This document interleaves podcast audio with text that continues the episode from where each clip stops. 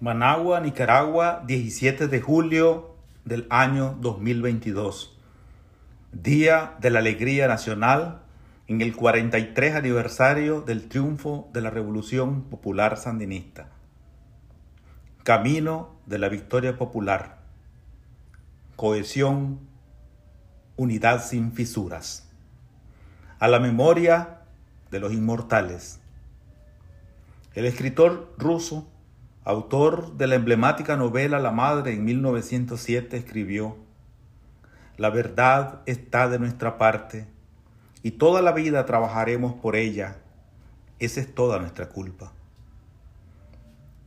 El filósofo italiano Antonio Gramsci dijo, Instruyanse, porque necesitamos toda nuestra inteligencia.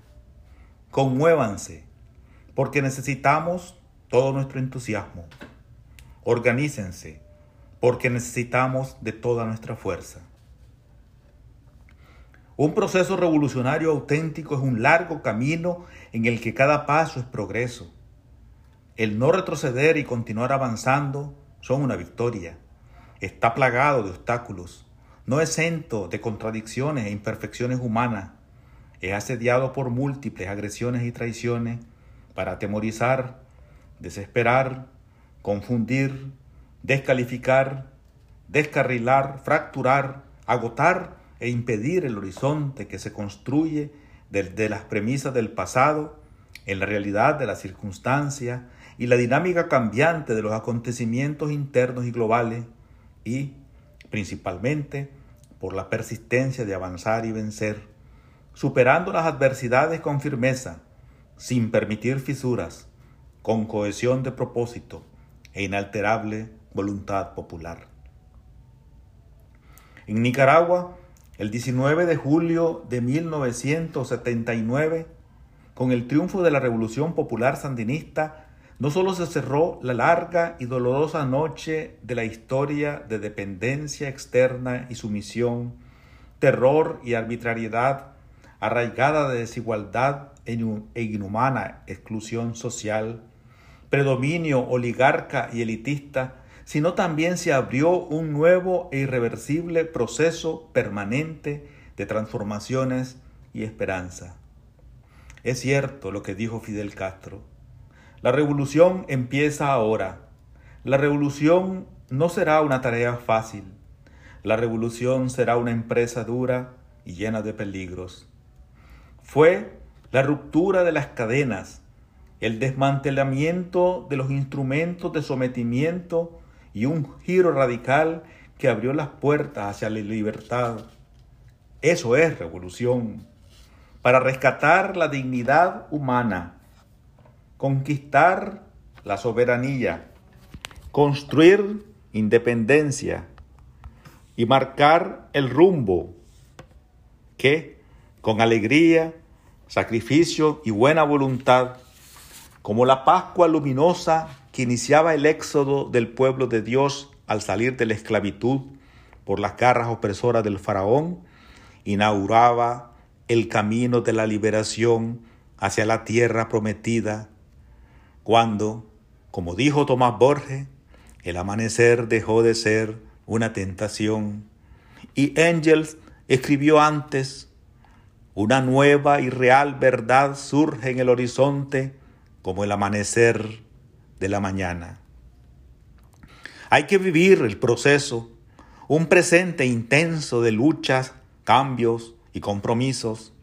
Conocer la historia no para anclarnos en ella, sino para no olvidar el pasado y construir un futuro duradero y compartido desde la profunda esencia evangélica de equidad, solidaridad y opción preferencial por los pobres.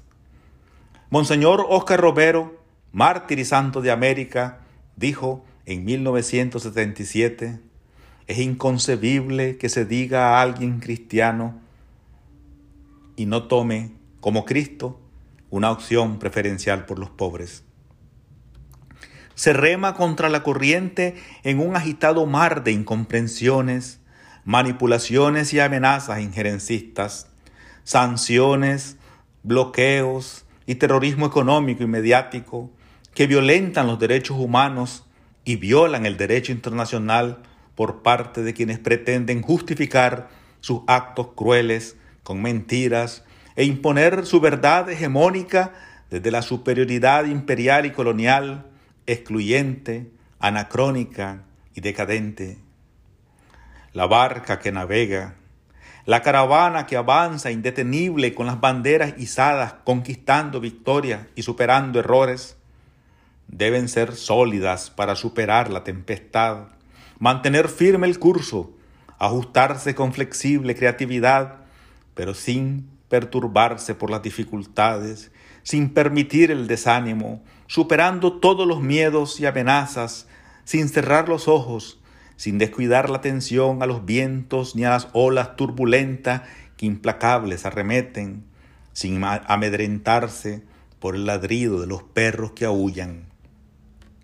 En el camino, frente a la dificultad, ante los halagos y las prebendas, ante los chantajes y doblegados por el miedo, ante la confusión y aturdidos por la desinformación, unos nos abandonan y otros siguen.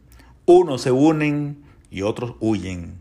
Mientras unos se empeñan por el bien común, otros olvidan la esencia del propósito revolucionario y caen en la trampa de la ignominia, la corrupción y el oportunismo, como dijo Sandino, por el carácter que toma la lucha, los débiles, los cobardes y los pusilánimes nos abandonan. Luis Hidalgo, un experimentado mecánico de aviación, explicaba cómo la pequeña fisura del fuselaje de un avión o en el desajuste de los remaches puede, si vuela, por la presión y el viento, destruirlo y derribarlo a tierra. También las reventaduras en apariencia ligeras del vidrio delantero del carro, cuya insignificancia se extiende por todo el espacio hasta fracturar el cristal, volviéndolo un riesgo que se fragmentará por la velocidad, o la gotera en el techo que terminará inutilizando el cielo raso y expandiendo las filtraciones, la rendija entre las láminas de zinc por donde se filtra la lluvia en tiempos torrenciales, por alguna tormenta tropical, o la diminuta rendija en la casa por donde se escabulle el ratón o la cucaracha para hacer nido, alimentarse y contaminar, o la minúscula apertura en el empaque de los alimentos por donde se filtra el aire y cualquier alimaña para descomponer y degradar.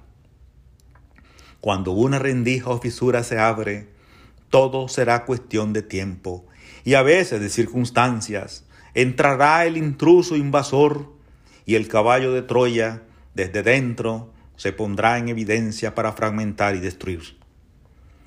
Cuando en Nicaragua cuatro decenas de personas se prestan a la violencia y la manipulación como instrumentos desestabilizadores e injerencistas de agencia extranjera, cuando unas pocas decenas de organizaciones son utilizadas desvirtuando su propia constitución como mecanismos para financiar, socavar y sembrar zozobra cuando algunos, desde la investidura de empresarios, religiosos, diplomáticos y plataformas de la desinformación, envenenan y difunden odio y miedo, incitan el terror y riegan cizaña, alterando su naturaleza legítima y cívica, entonces el Estado y la sociedad están obligados a actuar con prontitud y firmeza en defensa de la revolución popular a la que amenazan fracturar y derribar para impedir que continúe el camino de prosperidad social y de paz. No se puede permitir la impunidad cuando se atenta contra el bien mayor que beneficia e interesa a la inmensa mayoría. Se requiere actuar con celeridad e inteligencia, pero también con generosidad, capacidad de tolerancia y de diálogo, sin crear vulnerabilidades ni caer, aunque con buena intención, en la ingenuidad que el agresor aprovecha para destruir sin contemplaciones. Es indispensable evitar las fisuras, cerrar las rendijas, sellar las grietas, impedir las fracturas, fortalecer la cohesión revolucionaria que sustentan los principios y la visión del propósito fundamental, hacer invulnerable el fuselaje, impenetrable el techo, sólida y compacta la marcha para que continúe avanzando hacia nueva victoria.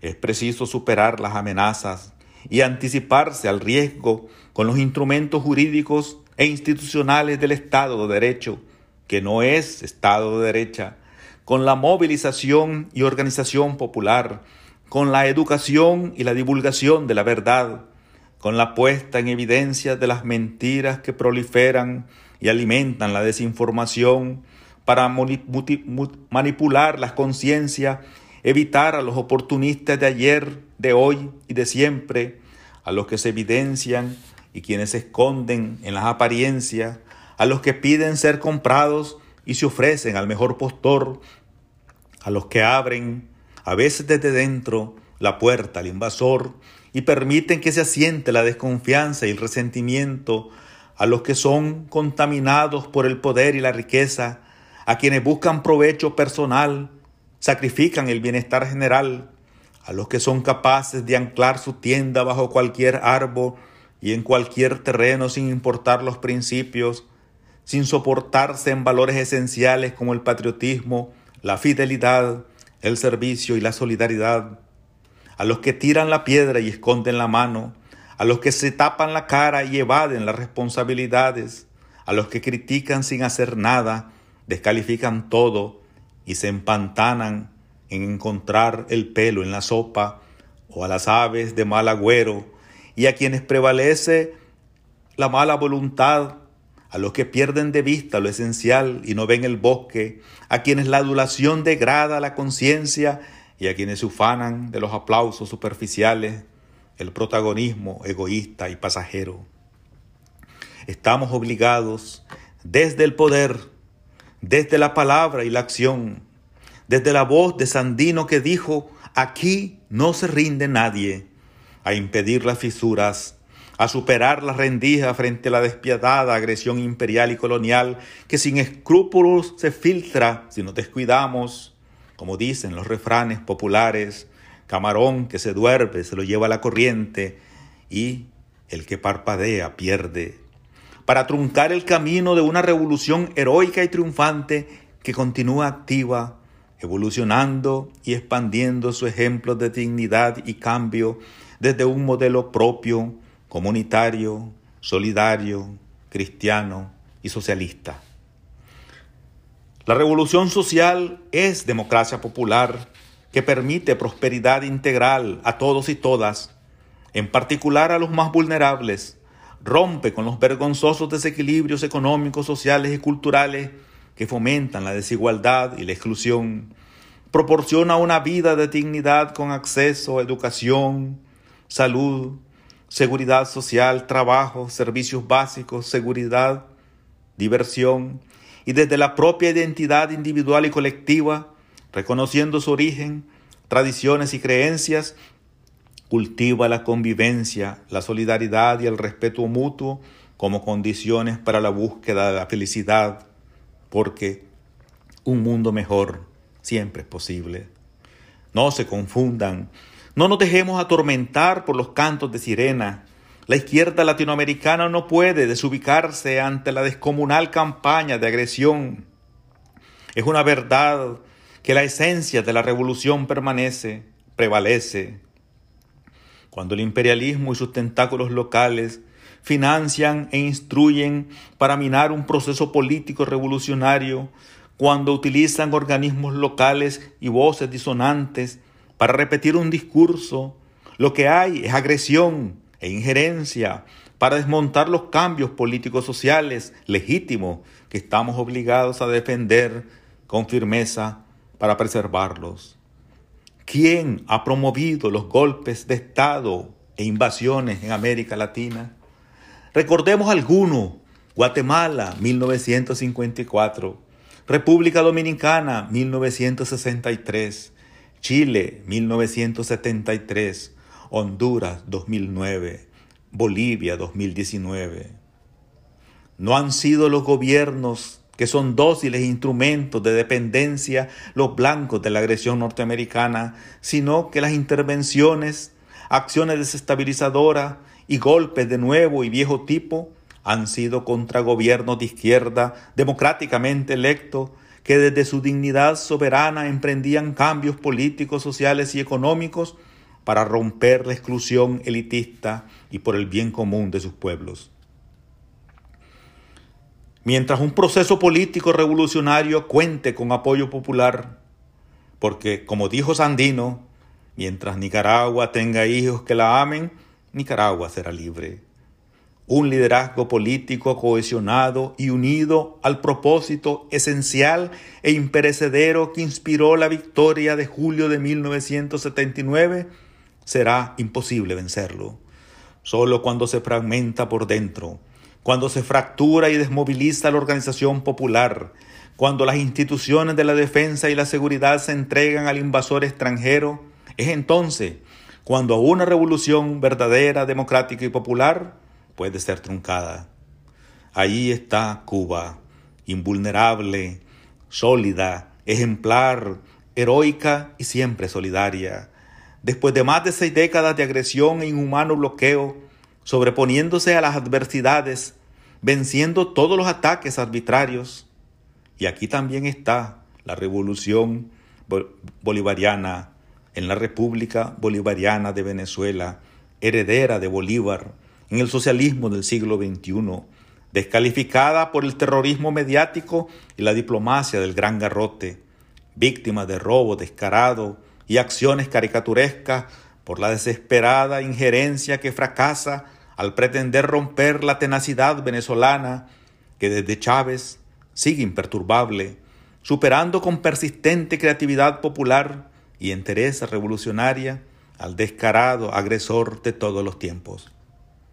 Aquí estamos, desde el centro de América, en la Centroamérica de la resistencia indígena contra el invasor de Tecumumán, Lempira, Atlácal, Diriangén y Nicaragua, de la lucha por la independencia y la unión de Tomás Ruiz y Morazán, de la defensa contra los filibusteros con Rafael Herrera, Andrés Castro, José Dolores Estrada y Juan Santamaría, de la independencia cultural de Darío, Gómez Carrillo, Turcios, Monterroso, Montúfar, Cardosa y Aragón, Asturias, Leonel Rugama y Roque Dalton, de la conquista de la soberanía de Arbenz y Torrijos, de la opción preferencial por los pobres de Óscar Romero, Odorico de Andrea y Miguel Tescoto, de la lucha antiimperialista de Farabundo Martí y Augusto C. Sandino. Aquí Nicaragua siempre, aquí Nicaragua libre, aquí Nicaragua libre.